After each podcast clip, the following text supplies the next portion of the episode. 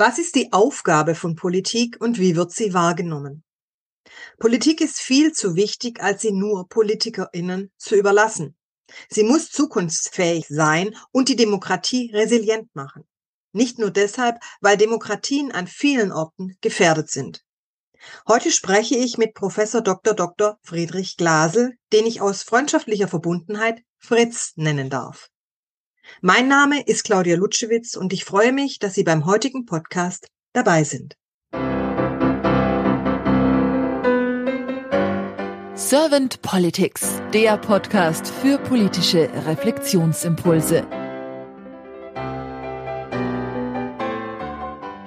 Fritz, du bist Mediator, Konfliktforscher und auch Organisationsberater und du bist auch Dozent an verschiedenen Universitäten. Du bist sehr, sehr bekannt durch deine Eskalationsstufen und auch andere Ausarbeitungen, Bücher sowie mhm. auch Zeitschriften. Mhm. Ich bin deswegen sehr gespannt über deine Antworten zu meinen Fragen zum Thema Politik der Zukunft. Und wenn es für mhm. dich in Ordnung ist, dann starte ich gleich mit der ersten Frage. Mhm. mhm. Fritz, wenn du so über die Aufgabe von Politik nachdenkst, was ist nach mhm. deiner Meinung die Aufgabe von Politik? Ja, ich sehe die Kernaufgabe darin, gute Lebensbedingungen für Menschen zu schaffen und auch so, dass die Menschen eingebunden werden in der Gestaltung ihrer Lebensbedingungen. Das heißt, es werden Spielregeln geschaffen. Das ist ein genereller Begriff, Spielregeln. Aber das findet seinen Niederschlag in Gesetzen oder Verordnungen oder anderen Normen, ähm, auch völkerrechtlicher Art und so. Und das ist etwas, was in einer parlamentarischen Demokratie bestimmten Menschen anvertraut wird, die sich dafür auch der Verantwortung stellen müssen. Und mir ist auch noch wichtig, wenn ich sage unter Einbezug, Einbindung, ich finde Politik viel zu wichtig, als sie nur Politikerinnen und Politikern zu überlassen und bin sehr für den Ausbau der direkten Demokratie. Vieles Ähnlichkeiten mit der Schweiz. Also was geht wirklich äh, auf kommunaler Ebene oder auf Selbstverwaltungsebene, Kreis und so weiter von Menschen, die die Situation kennen und dafür auch aktiv werden können, dort äh, in die Gestaltungskompetenz der Menschen zu legen und nicht über ihre Köpfe hinweg alle möglichen Dinge zu gestalten. Aber wegen der komplexen und vernetzten Problemsituationen braucht es natürlich eine Überschau, braucht es Menschen, die die Zusammenhänge nicht nur auf der Mikro, sondern auf der Meso- und auf der Makroebene auch überschauen können.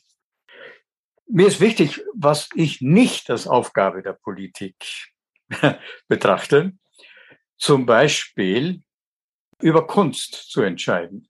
Kunst, also ich plädiere für die Freiheit äh, im kulturellen Bereich, absolute Freiheit, nicht gegängelte Freiheit, also keine Staatskünstlerinnen und Staatskünstler, auch nicht von Künstlerinnen und Künstlern zu erwarten, dass sie sich in irgendeiner Weise zum Sprachrohr der politischen Interessen machen lassen.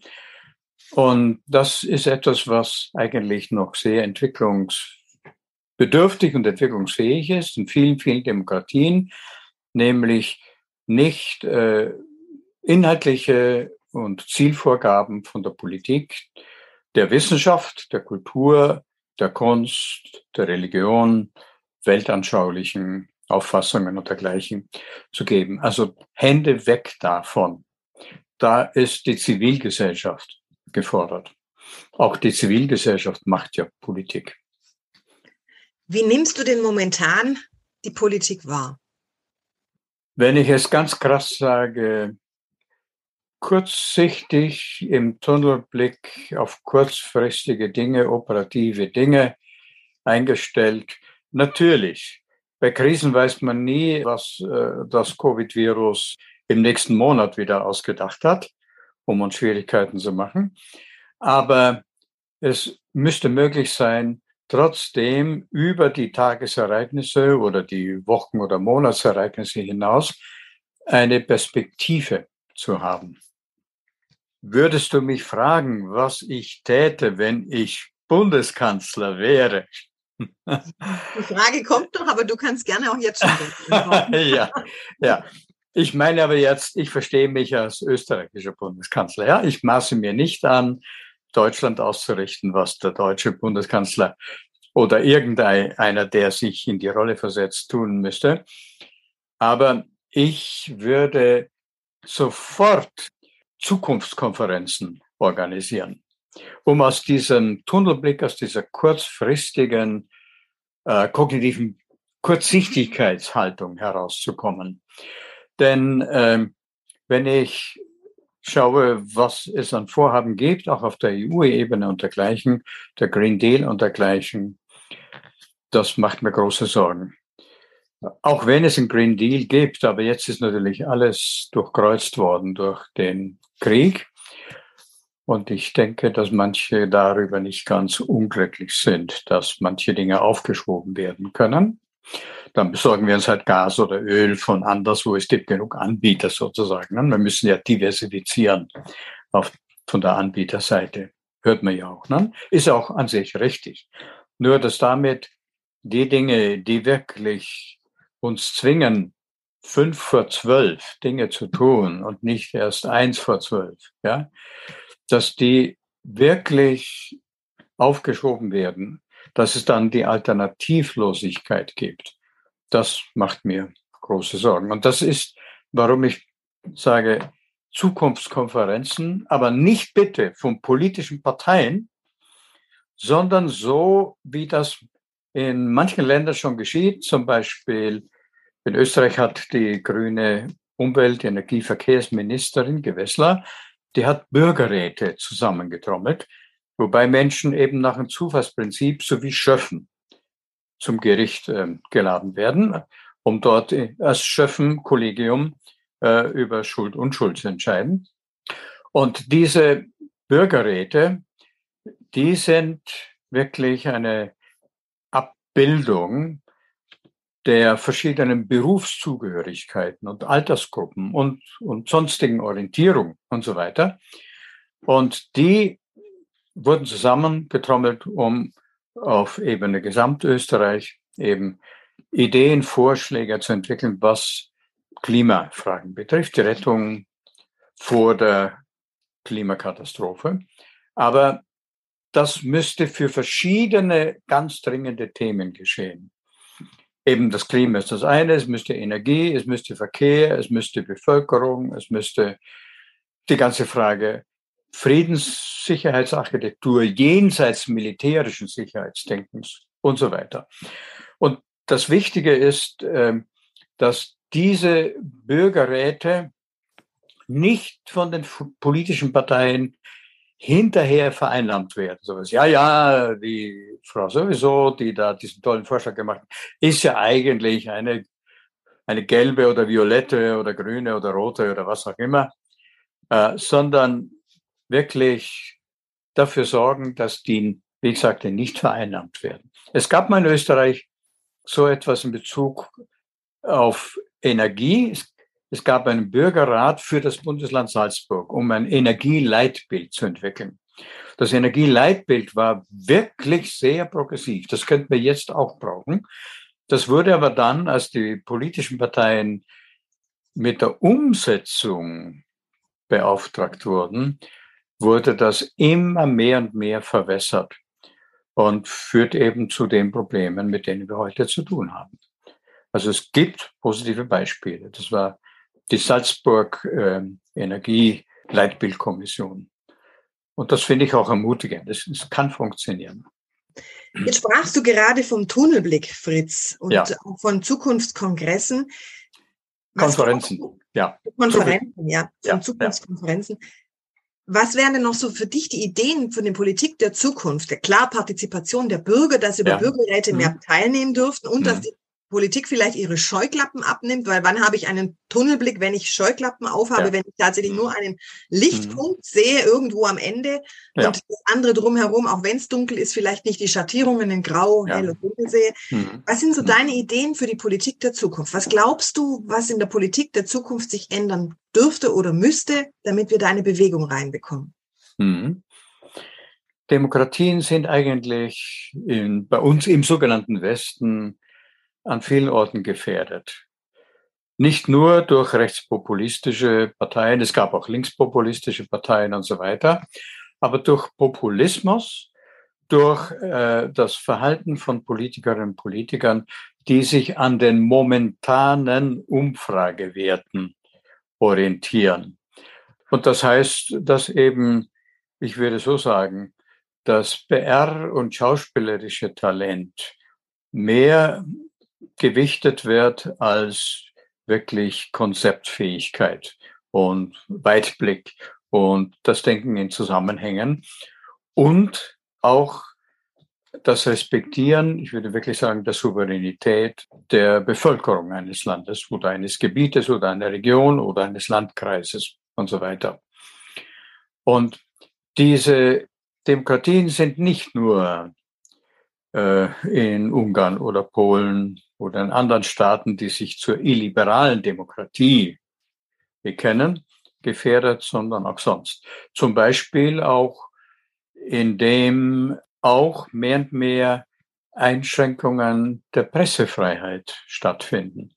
In Österreich mit der Controlled Communication war das ja so, dass eine bestimmte Koalition, die es Gott sei Dank nicht mehr gibt, die dann gestürzt wurde, diese äh, FPÖ, also die rechtsorientierte äh, und die konservative Volkspartei, dass die sehr, sehr auf Communication Control geachtet haben. Und zwar auch so, dass sie zu Pressekonferenzen bestimmte Journalistinnen und Journalisten gar nicht mehr eingeladen haben und dass sie auch keinen Zutritt bekamen. Ja? Und da ist die Frage, wie sollen sich dann mündige Bürgerinnen und Bürger ein Urteil bilden können über die Sinnhaftigkeit bestimmter Regierungsentscheidungen oder Gesetzgebungsvorbereitungen und dergleichen, wenn schon die Information, was aus der Küche dann ins Volk hinauskommt, wenn das schon sehr stark selektiv gesteuert wird. Und das sind bestimmte Formen der Korruption, die leider, leider, und jetzt spreche ich aus Österreich über mein eigenes Land, äh, leider in Österreich, wie sich zeigt, weil es ständig parlamentarische Untersuchungskommissionen gibt, die bestimmten Korruptionen da auf die Schliche gekommen sind und so. Leider spielt das eine ganz, ganz große Rolle. Dass ähm, Politikerinnen und Politiker meinen, dass ähm, ein Land dann, wenn sie an der Macht äh, sind, dass ein Land ein Selbstbedienungsladen ist und sich dann bereichern. Also die Oligarchen, Misswirtschaft, die gibt es nicht nur in Russland, die gibt es nicht nur leider, zum Beispiel in der Ukraine. Also Ukraine gehört ja mit zu den korruptesten Ländern, ist überhaupt nicht EU-reif. Das hat eine objektive Analyse ergeben, ja. Dass man ihr den Kandidatenstatus gegeben hat, das ist reiner Sympathie wegen des Überfalls russischer Truppen zu erklären. Aber an sich von EU-Reife keine Rede. Aber mein, da müssen wir auch wirklich selbstkritisch herumschauen in unseren Breiten, was es da alles gibt, wie es zum Beispiel zu Käufen von militärischem Material kommt, wie oft da sich herausstellt, dass da ein sogenanntes Kickback stattfindet, dass der, der über den Einkauf entscheidet bei Lockheed oder bei MBB, auch persönlich bestimmte Vorteile davon genießt und so. Und da meine ich, dass die Politik, um zukunftsfähig zu sein und um die Demokratie resilient zu machen, dass die sehr wirklich darauf achten muss, dass es sauber zugeht. Da kann es keine Kompromisse geben. Und das, wenn ich auch schaue, wie zum Beispiel äh, in Straßburg oder in Brüssel, äh, wie es da zu Gesetzentwürfen kommen. Und wenn ich nur das Fakt nehme, dass in Brüssel und Straßburg 800 Lobbyisten aus der Bankenwelt tätig sind, akkreditiert sind, die dann beraten bei bestimmten Gesetzen, Verordnungen und sonstigen Regelungen, die natürlich das Verhalten der Banken betreffen, die dann im Interesse der Banken und nicht im Interesse eines, eines fairen Zahlungsverkehrs oder einer fairen Steuerpolitik oder äh, zum Beispiel diese neuen Dinge wie eine Mindestbesteuerung durch, durchgesetzt oder wenn ich denke an die multinationalen äh, IT-Konzerne, ja, die auch noch überall Steueroasen nutzen und ähnliches mehr. Also wenn die Politik nicht wirklich glaubhaft Ordnung macht, auf Sauberkeit achtet und so weiter, dann dürfen sich Politiker und Politiker nicht wundern, dass Politiker Verdrossenheit entsteht, die dann übertragen wird auf das äh, demokratische Staatssystem. Es ist nicht Demokratieverdrossenheit, es ist Politikerin, Politikerverdrossenheit, die dann eigentlich die schlechte Stimmung ausmacht. Und da, wenn ich jetzt schaue in Österreich, wie lange es gedauert hat, bis ein bestimmtes Gesetz, das Transparenz der Parteienfinanzierung gewährleisten soll, dass nicht irgendwelche im Parteien äh, Spenden, große Spenden an parteinahe Vereinskonstruktionen gehen, die eigentlich der Partei zufließen. Ja? Wie lange das gedauert hat bis jetzt, die, die grün-schwarze Koalition das durchgekriegt hat, wie mühsam es war, um dann die verschiedenen Klientele, die ja von den Parteien bedient werden, davon zu überzeugen, dass das auch in ihrem Interesse ist, dass dieser üble Geschmack, der der Politik anhaftet, dass der wirklich beseitigt wird. Du hast vorher schon angesprochen, wenn du Bundeskanzler seist. in Österreich. In ja. Österreich. Österreichischer Bundeskanzler. Ja. Deswegen jetzt meine Frage an dich, die ich im Podcast gerne stelle oder in der Regel stelle. Fritz, wenn du jetzt österreichischer Bundeskanzler wärst und du hättest wirklich ein sehr kompetentes und diverses Team an deiner Hand und an deiner Seite und ihr könntet so zwei bis drei Euro, sagen wir mal, hauptfokussierten oder Herzensthemen oder auch sehr wichtigen Themen für euch hm. angehen, welche wären das? Das eine ist, wie ich schon erwähnt habe, Zukunftskonferenzen mit Bürgerräten, Bürgerinnen und Bürgerräte, um überhaupt diese Langfristorientierung und diese systemische Vernetzungsdenke, um die mehr und mehr ins Bewusstsein der Menschen zu kriegen, so dass auch dann, wenn Bürgerinnen und Bürger aufgrund dieser Bewusstseinshaltung auch Druck ausüben, Forderungen stellen an Politikerinnen und Politiker, wie zum Beispiel Fridays for Future, ja, das wirklich aus einer weiteren Perspektive heraus geschieht und nicht durch das Wursteln, um operativ mit den Dingen fertig zu werden, wie es leider auch zur Aufgabe der Politikerinnen und Politiker gehört, dass damit der Blick nicht einfach zum Tunnelblick eingeschränkt wird. Ne? Also diese Zukunftskonferenzen. Das andere ist, ich ähm, fände es wichtig, dass das, was der Demokratie ausmacht, nämlich mit Pluralität, mit Diversität, nicht nur in kulturellen Dingen, in religiösen Dingen, in künstlerischen, sondern auch äh, was politische Grundauffassungen betrifft, um wirklich alles Mögliche zu tun, dass es zu Dialogen kommt zwischen verschiedensten politischen Gruppierungen, aber moderierte, nicht sogenannte Duelle zwischen links und rechts oder sowas, wie sie oft bei Wahl, äh, im Wahlkampf äh, stattfinden, wo es nur darum geht, wer gewinnt hier äh, durch gewisse Gewandtheit und so weiter. In den Augen der Zuschauerinnen und Zuschauer, wer gewinnt hier dieses Duell? Nein, es geht darum, dass zum Beispiel zu solchen Fragen wie was ist wirklich die wissenschaftliche Grundlage verschiedener Covid-Maßnahmen? Ja? Nur ein Beispiel, ja. Aber es gäbe genug andere auch. Und dass hier von der Politik Wert gelegt wird, wir bestimmen nicht, was die Wissenschaft als Ergebnis uns präsentieren darf, oder wir machen keine Vorgaben, was sie forschen und nicht forschen darf, sondern wir legen größten Wert darauf, dass es zu öffentlichen professionell begleiteten Dialogen kommt, in denen wirklich die eine Auffassung mit der anderen ins Gespräch eintritt, wo es nicht ums Gewinnen oder Behaupten geht und so weiter, sondern dass eben diese verschiedenen Lager miteinander sprechen. Denn die Polarisierung, die Verfrontung, die wir in allen möglichen Bereichen beobachten können, das meine ich, zieht sich durch ganz Europa jetzt, ja, die ist wirklich erschreckend. Und das ist eigentlich, was den Wert einer Demokratie ausmacht, mit Diversität in einer Dialogkultur umgehen zu können. Und nicht, wer ähm, reißt das Maul am meisten auf und wer äh, beeindruckt aufgrund der schauspielerischen Qualitäten bestimmtes Publikum am meisten. Und auch nicht, wer ist käuflich.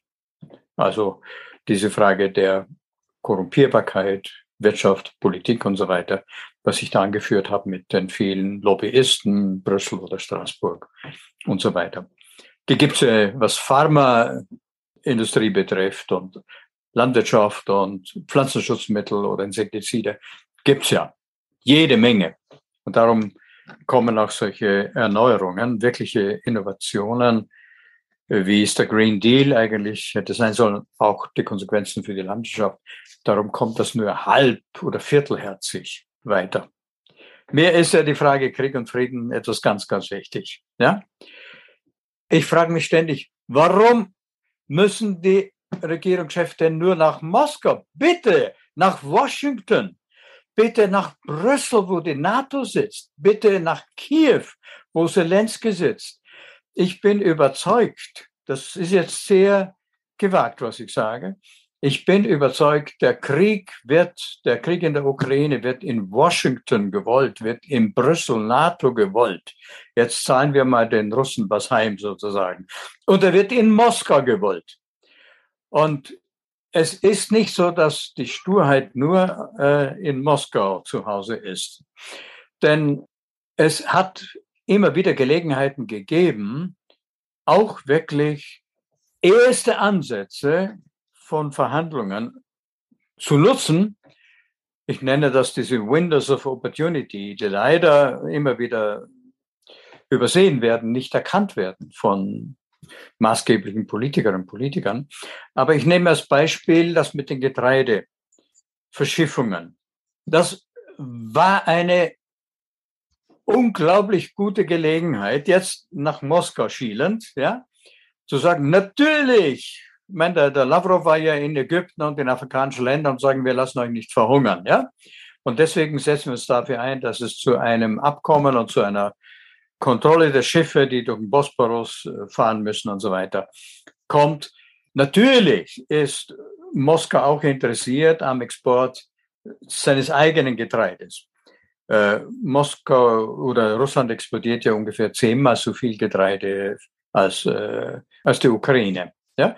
Und ist auch interessiert, dass die Preise hochgeschossen sind, ganz klar. Aber es gäbe gute humanitäre Gründe, um zu sagen, wir setzen uns wirklich dafür ein, dass zustande kommt und lassen uns nicht immer den schwarzen Peter der Verhinderer zuschieben und so weiter. Und so gäbe es weit, weit mehr Dinge, wo Interesse, ich würde wirklich sagen, der Humanität, der vielen Menschen, die außerhalb des Kriegsgebietes betroffen sind und leiden. Wenn ich denke, die Inflation ist weltweit ein Problem, ja, und damit das Hungerproblem ein, ein Problem der Bezahlbarkeit von Lebensmitteln, nicht nur der Verfügbarkeit. Und in dem Zusammenhang eben auch die ganze Frage, wie weit wirft uns der ganze Krieg wieder in der Frage des Verhinderns der Ökokatastrophe zurück. Äh, es ist bekannt, wie viel Umweltschäden einfach äh, ein Panzer anrichtet und die, die ganze Artillerie, äh, die dann auf Städte so oder so feuert und so weiter. Und auch so eine, ein Window of Opportunity, jetzt Gott sei Dank genützt auch von Moskau, äh, ich spreche bewusst nicht von Putin, sondern von Moskau. Es geht um eine Regierung im System dort. Ja? Dann Putin allein kann das nicht. Und eben die Frage, um die internationale Atomenergiebehörde einzuladen, wirklich dort die entstandenen Schäden objektiv zu inspizieren. Und als Beweis dafür, dass weder Moskau noch Kiew daran interessiert ist, dass dieses größte Kernkraftwerk zu einer europäischen Atombombe wird. Und da gäbe es mehr der Dinge, wo der Westen wie der Osten beweisen könnte, wir nehmen Acht auf das, was die Menschheit betrifft. Es geht nicht nur um das operative Geschehen innerhalb der Grenzen der Ukraine und der Nachbarländer wie Moldawien und so weiter, sondern wir tragen Verantwortung eigentlich für die Menschen außerhalb dieser Kriegsgebiete, weil es ist, ja, es ist eine Menschheit. Das klingt jetzt pathetisch, aber es ist eine Menschheit. Das heißt, das ist ja auch der systemische Blick, den du jetzt ansprichst. Ja, also, dass man ja. wieder nicht, in Anführungszeichen, nicht nur jetzt ja, Moskau, Ukraine anschaut, sondern dass wir sagen, nein, lasst uns auch da den Blick, diesen Tunnelblick so weiten, dass wir sagen, wir schauen die ganze Welt an, die ganze humane Situation auf diese Erde Genau. Du hast vorher die Dialogkultur angesprochen. Die fällt mir hier bei diesem, was du jetzt gerade erwähnt hast, auch mit Moskau und Ukraine, fällt mir das sehr stark ein, den Windows of Opportunities. Was hast du denn für Ideen, wie wir die Dialogkultur in der Politik bei den PolitikerInnen eher unterstützen und auch stärken können? Hast du da Ideen? Ja, ich meine, dass diese Dialogkultur initiiert, gestärkt und gepflegt und genutzt werden soll. Mit dem, was ich meine mit diesem Organisieren von Dialogen zwischen verschiedenen wissenschaftlichen, politischen und anderen Lagern, nämlich als demokratische Politikerinnen und Politiker wirklich den Beweis anzutreten, wir sind an Auseinandersetzung, an Pluralität, an Diversität interessiert. Denn das ist das Um und Auf der Demokratie. Nur Diktaturen oder die SED in der DDR war interessant, dass nur eine politische Kraft an die Macht kommt und so weiter und erklärt Opposition damit eo ipso zu Terroristen, die also legale und legitime Demokratie bekämpfen wollen und so weiter. Aber ich betone dabei, dass es um professionell moderierte Dialoge gehen soll eben nicht, dass man die aufeinanderprallen lässt und so weiter, sondern stoppt und sagt, Moment, jetzt äh, hat in dieser Art von Argumentation hat sich auch ein gewisser rhetorischer Trick eingeschlichen. Kann man den immer wieder relativieren oder herausnehmen? Wie ist das mit der und der Haltung und wie reagiert der andere darauf? Also wirklich achtsam zu sein und darauf einzugehen, wenn dieser Diskurs in Debatte abgleitet. Denn das ist nicht der Sinn und Zweck. Bei Debatte geht es nicht primär dann um die, um die Frage der sachlichen äh, Richtigkeit, sondern mehr, äh, wer weckt den Eindruck, hier besser beschlagen äh, aus dem Wortgefecht herauszukommen. Also das müsste eigentlich auf allen Ebenen stattfinden, um auch dieser Polarisierung, die ich wirklich europaweit, auch in Schweden und so weiter, ja, wo sie auch über die Maßnahmen zu Covid oder zur Frage NATO-Mitgliedschaft, Schweden, Finnland und so weiter, auch heißeste, heißeste polarisierte Auseinandersetzungen gegeben hat. Ja, es war nicht so einmütig, wie das oft äh, hier von den Medien und von der NATO gesteuerten Kriegspropaganda dargestellt wird. Tja, das wären so einige Dinge. Und das mit dem Dialog, das hat auch dann dort mit dem Aufarbeiten von Dingen in der Vergangenheit zu tun. Ich ähm, denke dabei nicht nur an zum Beispiel Menschen, die KZs überlebt haben und dann wieder die Staatsbürgerschaft äh, angeboten bekommen in Österreich, ja, und das auch gerne annehmen und so weiter. Also nicht nur Aufarbeiten der Vergangenheit, wo es um, um Mitschuld an Verbrechen schlimmster Art geht und so weiter. Also auch eine Art Makro-Täter-Opfer-Mediation. Aber es geht auch um das Eingeständnis, dass in bestimmten Regierungskoalitionen oder Zeiten durchaus bestimmte Fehler gemacht worden sind. Aber mit der, mit der Zielsetzung, aus den Fehlern zu lernen und nicht um Schuldige anzuweisen. Ja? Also dieses Aufarbeiten des ähm, Regierungsverhaltens, das ist, was jedes Unternehmen eigentlich machen muss, zu sagen, wie war unsere Strategie äh, vor zehn Jahren, vor 15 Jahren und so weiter, was hat sich da geändert, was lernen wir aus den Fehleinschätzungen, die wir damals vorgenommen haben. Wie entwickeln wir Frühwarnsysteme und vieles mehr. Das wäre wichtig, auch wirklich, um das, was sich ja aus der Parteinahme, aus der Parteiergreifung rund um alte Entscheidungen vor voriger Regierungen da gebildet hat, um das wieder aufzulösen und nicht sich verhärten zu lassen. Ein aktuelles Beispiel für Deutschland wäre äh, Gerhard Schröder. Ja, ist vielleicht bekannt, dass ich dafür plädiert habe in meinem Aufruf, solche Menschen, die freundschaftliche Beziehungen hatten zu Präsident Putin, nicht zu verdammen und zu verfemen, sondern zu sagen, Gerhard, geh zu Wladimir und red mit ihm mal unter vier Augen über die Frage der Völkerrechtsverletzungen und der Glaubwürdigkeit und dies und das und das. Nutze die Tatsache, dass es da eine Vertrauensbeziehung gegeben hat und kündige nicht diese Vertrauens- oder Freundschaftsbeziehung. Was soll denn das? Sondern nutze diesen Spalt, der da in der Tür zum Präsidentenpalast immer noch offen ist und versuche wirklich äh, mit Machthabern ins Gespräch zu kommen. Das gilt für österreichische Politiker auch. Wolfgang Schüssel war ja ein Kanzler, der auch sehr äh, enge freundschaftliche Beziehungen zu Wladimir Putin hatte. Präsident Putin mit ihm Skifahren war und so weiter. Natürlich Bier getrunken hat und noch stärkere Säfte auch noch und so weiter. Und die jetzt nicht aus der heutigen Perspektive verdammen, denn sie haben in der Zeit damals getan, was möglich war.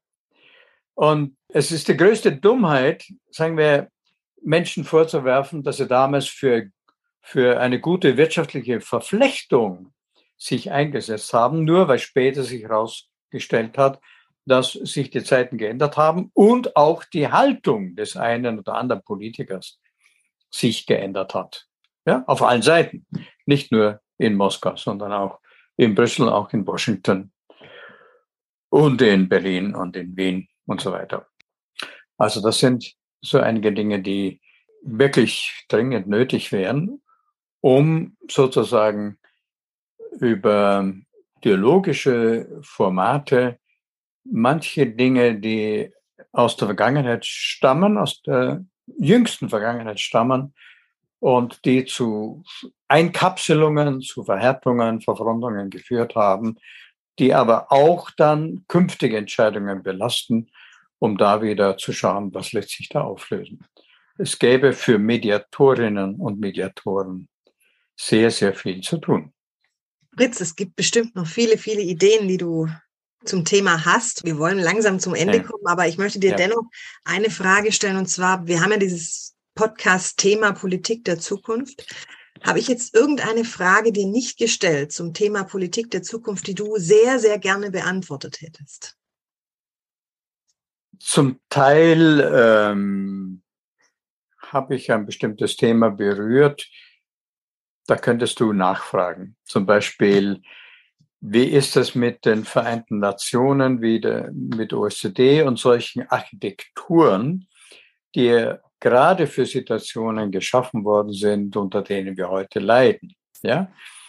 Und ähm, was wäre da eventuell zu tun? Gerne, dann stelle ich dir gerne die Frage. Fritz, was wäre denn auch von Seiten der OECD oder auch NATO zu tun? oder UNO? Ja, was wäre da zu tun, dass sich etwas ändert? Leider ist es so, dass die Vereinten Nationen durch die Ereignisse und durch die Interpretation bestimmter Artikel, wie sie durch kriegführende Staaten vorgenommen worden sind, das trifft die NATO genauso, die USA genauso wie Moskau, äh, russische Militär und russische Regierung, nämlich wo wird Krieg geführt zur Verteidigung, in, als Notwehr sozusagen? Oder wo ist eine militärische Intervention gerechtfertigt aus humanitären Überlegungen, weil zum Beispiel in Jugoslawien dort die muslimische Minderheit äh, unter Druck gesetzt wird. Oder man könnte das auf Myanmar beziehen oder und das ist ja geschehen mit Libyen zum Beispiel. Das ist geschehen mit Serbien, ja, wo jetzt muss ich leider sagen wir als Bösewicht die USA anführen, die was Libyen betrifft eben ein humanitäres UNO-Mandat des Sicherheitsrates missbraucht haben für militärische Interventionen, um das Gaddafi-Regime zu stürzen. Das war äh, verbrecherisch. Ja? Das war sozusagen eine Rechtfertigung für Putin später, um dann 2008 Georgien anzugreifen und Ossetien zu besetzen. Ja? Oder auch der Abchasienkrieg äh, 1992 bis 1994 in einem Teil Georgiens mit russischer Unterstützung. Es gibt auf der und auf der Seite Verletzungen der UN-Charta mit dem Hinweis auf, auf Notwehr, auf Selbstverteidigung oder humanitär begründete Interventionen. Und hier ist das Völkerrecht, ich würde sagen, ist noch unentschieden, was geltendes Völkerrecht sein soll. Und zwar liegt das an der Art und Weise, wie Völkerrecht zustande kommt. Es kommt zustande durch das Praktizieren eines bestimmten Verhaltens in der Meinung, das sei völkerrechtlich korrekt. Das ist die Opinio juris et de jure, wird das im Völkerrecht genannt. Aber das heißt, dass zunächst diejenigen, die Macht und auch militärische Macht haben, eigentlich zunächst die Normen bestimmen. Und dann heißt es bei anderen, wenn die es tun, dann dürfen wir es auch tun. Ja? Aber es wäre wichtig, dass es hier zu solchen Kongressen kommt wie rund 1900 die Hager und später die Genfer Konventionen zu Kriegsrecht und Kriegsgefangenenrecht und so weiter. Und zwar, weil schon längst ganz neue Formen der Kriegführung, hybride Kriege, der Dschungelkrieg, der Großstadtkrieg, wo es nicht um erkennbare militärische Einheitenformationen mit Uniform und Hoheitsabzeichen geht, sondern ganz andere Formen der Kriegführung, die vom Westen wie vom Osten praktiziert werden geht. Und wo dann eben zum Beispiel bestimmte Menschen nicht völkerrechtlichen Schutz genießen, weil für diese Formen des hybriden Krieges noch keine Normen anerkannt worden sind. Ja? Da müsste die UNO wirklich aktiv werden und einladen, sagen, es ist höchste Zeit. Genauso gut wie das Gesetz zur Ächtung und zum Verbot von Nuklearwaffen. Nicht Gesetz, Verträge. Ja? Es sind erst 66 Staaten, die diesen Vertrag zum Verbot der Atomwaffen ratifiziert haben, also unterzeichnet haben in weit mehr Staaten. Die Mächte, die Atomwaffen besitzen, haben ihn nie unterzeichnet. Das ist eine Schande, ja, ganz klar. Aber auch da müsste die UNO aktiv werden und sagen, das betrifft die, die Global Community. Das können wir nicht den Mächtigen überlassen. Und dazu müssten diese Länder, wie diese 66 Staaten, die den Atomwaffenverbotsvertrag schon ratifiziert haben, also den ganz ernst nehmen, auch eine konzertierte Aktion starten, moralischen, politischen Druck ausüben und so weiter. Wenn nötig auch wirtschaftliche Sanktionen ausüben und so weiter. Also das sind Dinge, äh, wo die UNO aktiv werden müsste. Leider ist sie sozusagen auf die Zuschauertribüne verdrängt worden. Mit den Ereignissen der letzten 20, 30, 30 Jahre, seit dem Zerfall der Sowjetunion. Das andere ist, Gott sei Dank gibt es die OSZE, für die zur Arbeit ich auch die Ehre hatte, mehrere Male. Und deswegen weiß ich auch, wie die arbeitet und wie unglaublich wichtig ihre Arbeit ist. Und das Tolle ist, dass die OSZE nach wie vor von diesen 53 oder 57 Staaten, dazu gehört auch Russland, aktiv unterstützt wird, auch finanziell unterstützt wird. Denn die OSZE hat auch bei den ganzen Jahren des Krieges in der Ukraine, äh, Donbass und so weiter, bevor am 24. Februar jetzt dieser schreckliche Überfall durch russische Truppen stattfand, hat die OSZE ganz, ganz wichtige Monitoringdienste verrichtet und immer wieder Brüche der Waffenstillstandsabkommen äh, gemeldet, berichtet, Dinge unternommen, um die wieder zur Waffenruhe zu bewegen und so weiter. Leider gab es immer wieder Neubrüche und so weiter. Aber auch das, obwohl russische Interessen berührt werden, wurde bis zuletzt eigentlich immer noch von der russischen Regierung auch unterstützt. Und der Ausbau dieser regionalen Friedens- und Sicherheitsarchitektur, der müsste noch verstärkt werden. Zum Beispiel, dass die OSZE-Menschen auch mehr und mehr auch proaktiv mediieren, nicht nur nachdem es zu Gewalt gekommen ist. Dazu müsste es etwas geben, was es auf informeller, privater Basis im Kalten Krieg äh, angefangen hat, nämlich ein Monitoring, um ständig Messungen der innenpolitischen und der außenpolitischen Spannungen vorzunehmen, um rechtzeitig darauf zu hin, hinzuweisen, Moment, Moment, seid auf der Hut, bitte organisiert wieder eine Konferenz zwischen den und den Staaten oder Regierungen, denn es scheint sich hier eine Eskalation anzubahnen und so weiter. Also diese regionalen Architekturen, die es gibt, auch Afrika, auch Südamerika, Asien gibt es auch und so weiter, die sind eher handlungsfähig, weil sie näher an den Orten des Geschehens dran sind. Und weil man sozusagen da der Weltbevölkerung nicht irgendwas vormachen kann, weil es vielmehr über die regionalen Medien durchsickert, was da wirklich los ist und so weiter. Aber ich weiß eben, die, die OSZE mit dem Sitz in Wien hat eine eigene Abteilung für Mediation, mit der habe ich auch gearbeitet und das sind geschulte Leute. Aber das müsste noch weit mehr ausgebaut werden. Das wünscht sich ja auch diese Abteilung der OSZE, ja, ausgebaut werden. Und das, was ja mal der Generalsekretär der Vereinten Nationen ja verkündet, das Jahr der Mediation, das müsste das Jahrzehnt der Mediation werden, ja.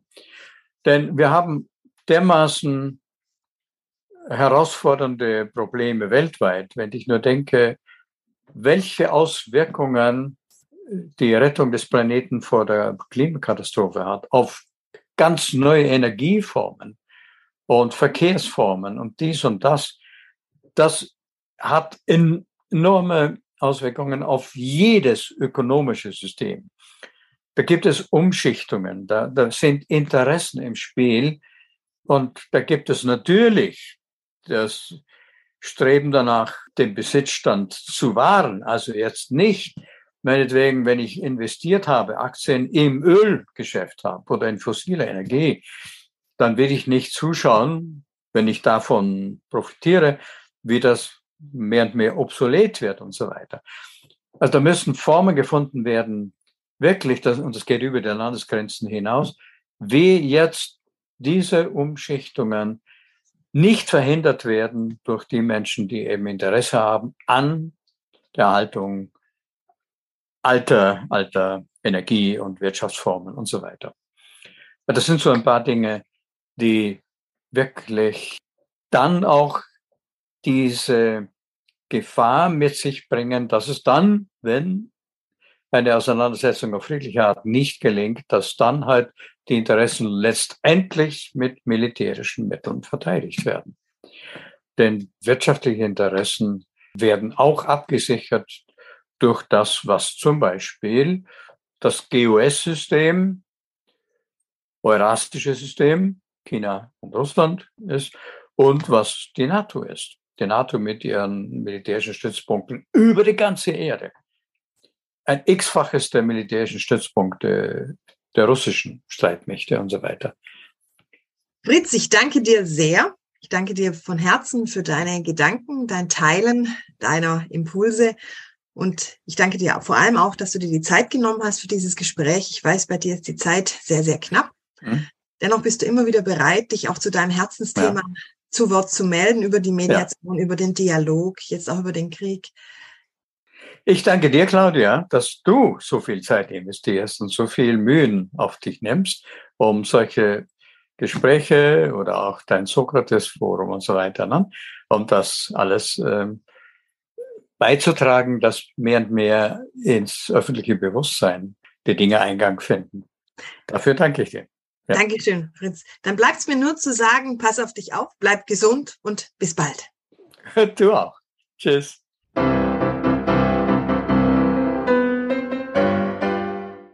Servant Politics gibt's auf Spotify, Apple Podcasts und überall, wo es Podcasts gibt. Abonniert uns gerne und hinterlasst uns eine Bewertung. Servant Politics, der Podcast für politische Reflexionsimpulse.